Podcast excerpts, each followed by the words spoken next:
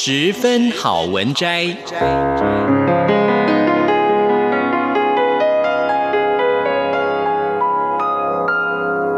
十分钟的心灵补给站。无论是快乐还是悲伤，不管是白天或是黑夜，阅读一篇好文章，也许只要短短十分钟，却能在你的心头低回，往复不已。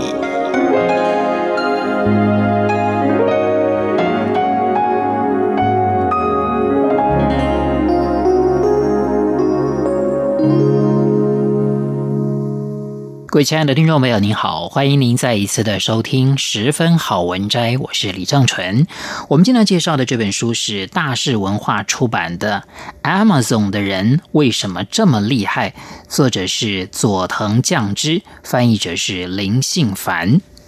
Amazon 亚马逊之所以能够高度成长，除了创办人贝佐斯的魅力之外，员工独到的工作法和沟通技巧更值得学习。那么这本书的作者佐藤降之在日本亚马逊工作超过十五年，堪称是创始成员。他目前除了以寿司师傅的身份参与日本饮食文化，同时活用在 Amazon 亚马逊工作十五年的经验，担任经营顾问，协助企业成长。那我们今天要跟大家分享的这段篇章是，因为这些原则，让亚马逊成为亚马逊。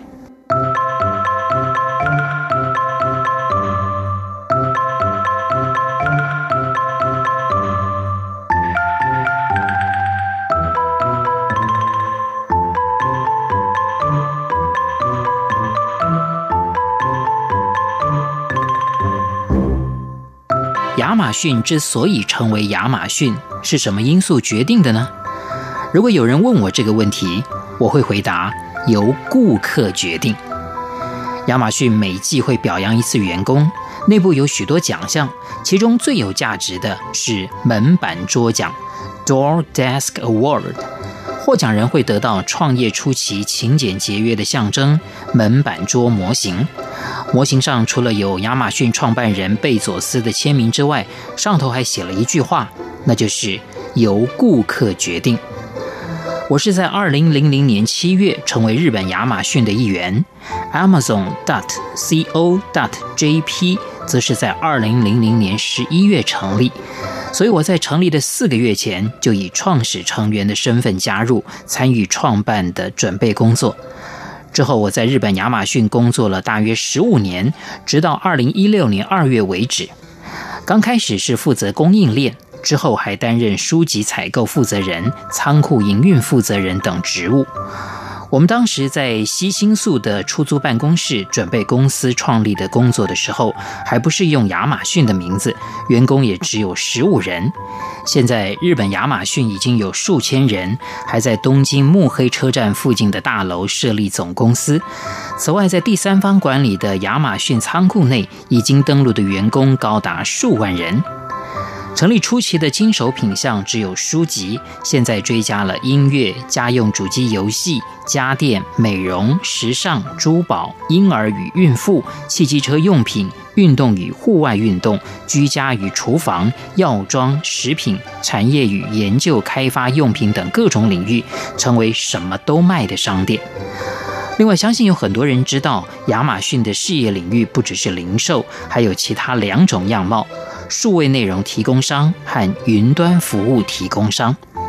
所以在日本，如果少了亚马逊这家公司，会变得难以生活。要说是几乎等同于少了手机或少了便利商店，也不为过。这家公司的一举一动受到全世界投资人和企业家瞩目。每当媒体报道它的相关新闻，都会对世界带来很大的冲击。在短短十几年之内，亚马逊就成为对日本和全世界带来巨大影响的公司。对我来说，能够成为其中一员，并且参与飞跃性成长的十五年，是一段无可取代的珍贵时间。或许很多人觉得亚马逊的存在是个威胁，同时觉得这家企业的行为很怪异吧。亚马逊刚登陆日本的时候，大家称它为“黑船”，意思就是带来巨大浪潮和冲击。每当电视报道我们用无人机宅配或用机器人管理仓库等新闻的时候，常会使用“打破常规”这种说法。但我认为，如果抱持这种观点，便会误判亚马逊的本质。亚马逊的想法其实非常简单，就是基于由顾客决定这一大原则，思考能够为顾客做什么，然后单纯的推动事业，仅此而已。说的极端一点，这是一间非常憨直的公司，只是时间轴、速度感和规模感等稍有不同。亚马逊看的未来远比我们所想的还要更远，亚马逊要求的速度远比我们想象的还要更快，亚马逊描绘的距离或空间远比我们想象的更辽阔，仅此而已。感觉就像是用创意和科技协助实现即将到来的世界和大众潜意识中希望拥有的世界。员工会进入亚马逊，是因为彼此对于想实现的未来有共鸣。能在这家企业里面工作，肯定让员工感到喜悦和骄傲，因此他们都会自称是亚马逊人。亚马逊是一个庞大的组织，在世界各地都有据点，而全世界所有的亚马逊人都是以能为顾客做什么的观点，单纯的思考事情并执行。那么，为什么每个人都能够如此自律地行动呢？那是因为有一种独家的基本法则，也就是思考方式和机制，能让亚马逊人成为亚马逊人。基本理念的扎根、领导力的概念、录取人才的方法、人事考核的方式、达成目标或提升产能的机制、产生创意的方式、沟通的基本思维等。公司内部存在着各种基本法则，最棒的是，这些规则都是从由顾客决定这样的概念扩展开来。我们内部常说，最常在亚马逊买东西的顾客就是亚马逊的员工。正因为非常喜欢这家公司，知道它的优秀和便利，所以才会利用它的服务。换句话说，所有亚马逊人都是自己公司的粉丝。贝佐斯或者美国总公司的重要干部来日本的时候，会召集所有人召开员工大会，这在亚马逊称之为 “all hands”。这个时候，部署有机会听到经营干部的谈话。亚马逊人可以利用这个场合向贝佐斯或者干部提问。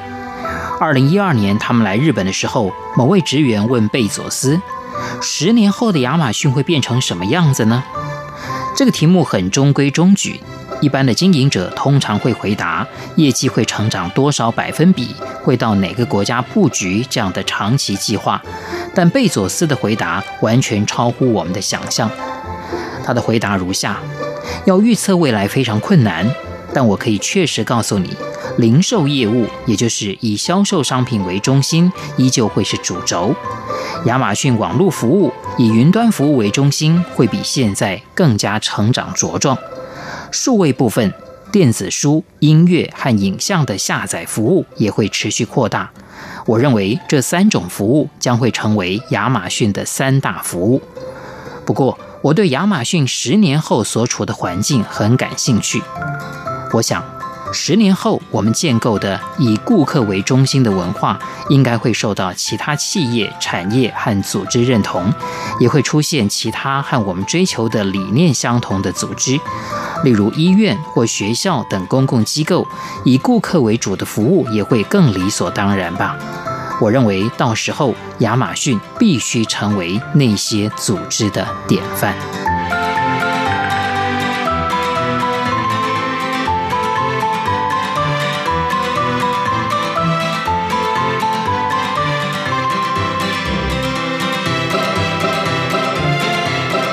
各位亲爱的听众朋友，我们今天所介绍的这本书是大是文化出版的《Amazon 的人为什么这么厉害》，作者是佐藤酱之，翻译者是林信凡。非常谢谢您的收听，我是李正淳，我们下一次空中再会。